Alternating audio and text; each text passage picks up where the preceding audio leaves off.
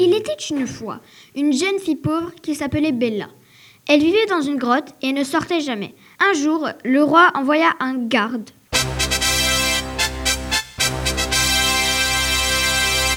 qui dit à Bella de partir car ils allaient casser la grotte pour fabriquer un château.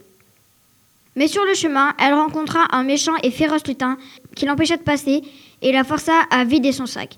Puis, quand il vit qu'elle n'avait rien, il cria de toutes ses forces Et tout à coup, un dragon surgit.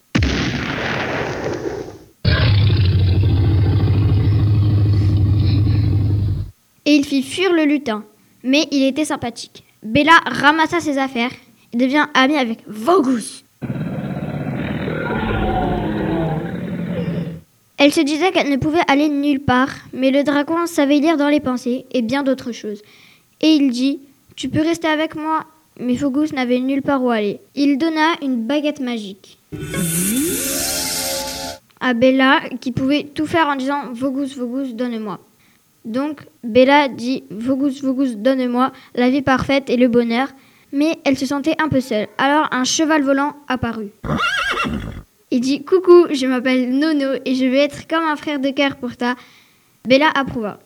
Bella, une vie parfaite avec un frère de cœur pour partager tous ses secrets.